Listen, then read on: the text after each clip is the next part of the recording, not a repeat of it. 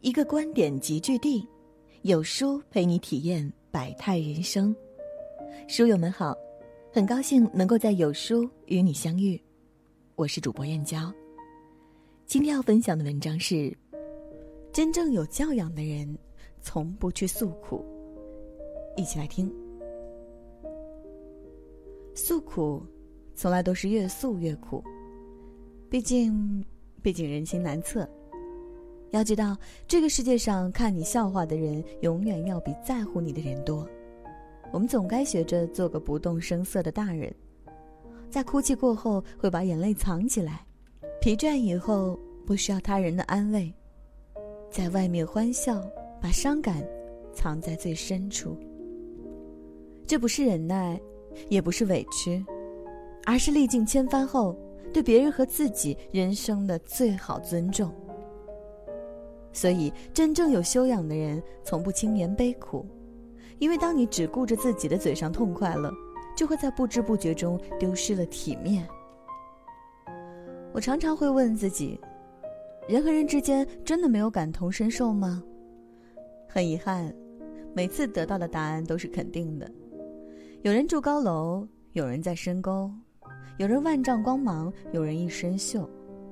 尽管我们从不缺关心自己的人，但很多时候，别人的关心对你而言只有客套。能感知自己痛苦的人，也只有自己。在抑郁症的超话中，我曾看到过这样一条内容。我曾经劝过一个重度抑郁症的人，我和他说：“我吃过全世界最好吃的小蛋糕，你要乐观，哪天来我的城市，我请你吃。”后来因为某件事，我也抑郁了。小蛋糕不好吃了，整夜整夜的睡不好觉，没有音乐我会死。突然觉得之前的我是多么自以为是，以一个旁观者的身份劝别人乐观太容易了，但你并不懂他经历了什么。这世上没有谁可以一生无忧无虑，也没有谁可以不承受丝毫的苦与痛。也许我们每个人在别人眼中都是一道亮丽的风景。但别人却从来不会知道，在这风景的背面是怎样的心酸和无助。但别去抱怨生活，更别时时刻刻的和别人诉苦。毕竟有些人和有些事，光是遇到，就已经足够幸运了。所以，苦不言，痛不语，自己的路自己走。总有一天，你会回头来感谢那个曾经沉默的自己。众生皆苦。而你的诉苦，贬低了自己，又打扰了别人。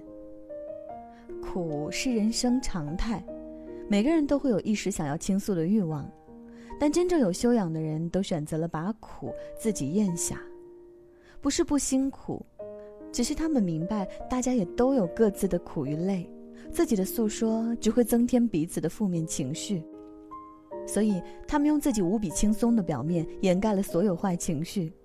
扛着压力默默前进，不动声色的生活着。婚姻杂志上刊登过这样一个故事，这是一个男人创业成功之后又失败的经历。成功的时候，身边的人不管之前是怎样的，都纷纷的投靠他，希望可以得到一些指点。大家都夸他能干。后来遇人不善，被人骗了，什么都亏掉了。别人都说他傻了，他其实不傻。他没有再问身边的人借一分钱，也没有把自己的遭遇再和别人说，更没有去解释什么。他心里清楚的很，现在多说什么都无益，只有自己慢慢的再重新爬起来。这段路很艰辛，且他只能够靠自己。这个世上每个人都在负重前行，你帮不了我，我也替不了你，很苦也很累，但既然活在这个世界，就要学会承担和承受。会把哭声调成静音，会把委屈化成动力，把自己变成一个真正坚强的大人。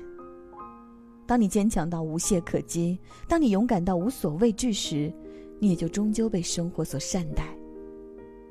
所以，永远不要抱怨生活的苦和累，坚持下去，天会晴，雨会停，你也会尝到苦难所带来的甜蜜。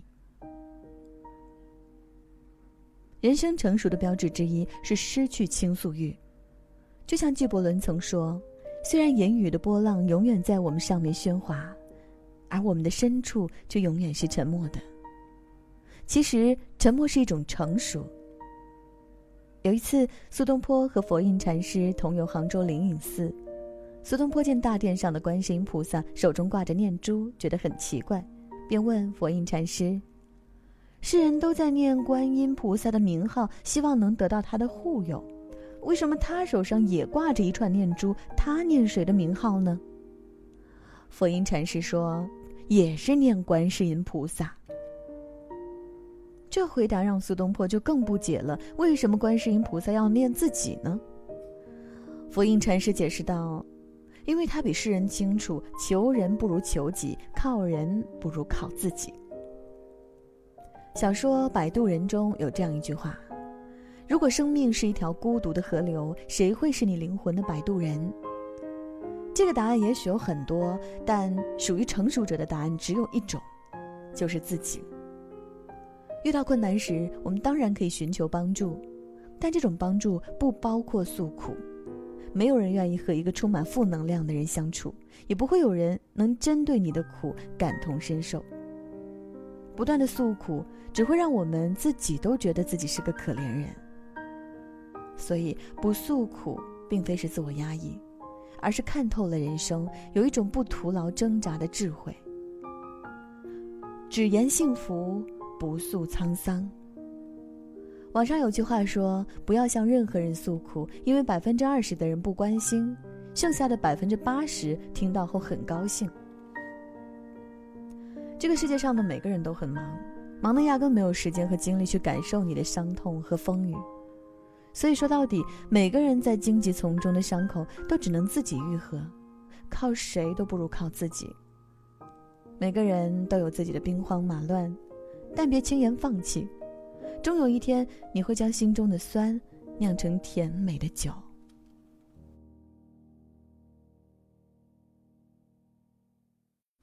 今天有书君想跟您做个小游戏，打开有书公众号。在对话框回复数字一至二十中的任意一个数字，注意是对话框，不是留言区哦。我就会发给您一篇能够代表您今天心情的文章哦，快来试试吧。好了，今天的文章就跟大家分享到这里啦。如果你喜欢今天的文章，记得在文末点亮再看，跟我们留言互动哦。另外，长按扫描文末二维码，在有书公众号菜单免费领取五十二本好书，每天有主播读给你听。明天同一时间，我们不见不散。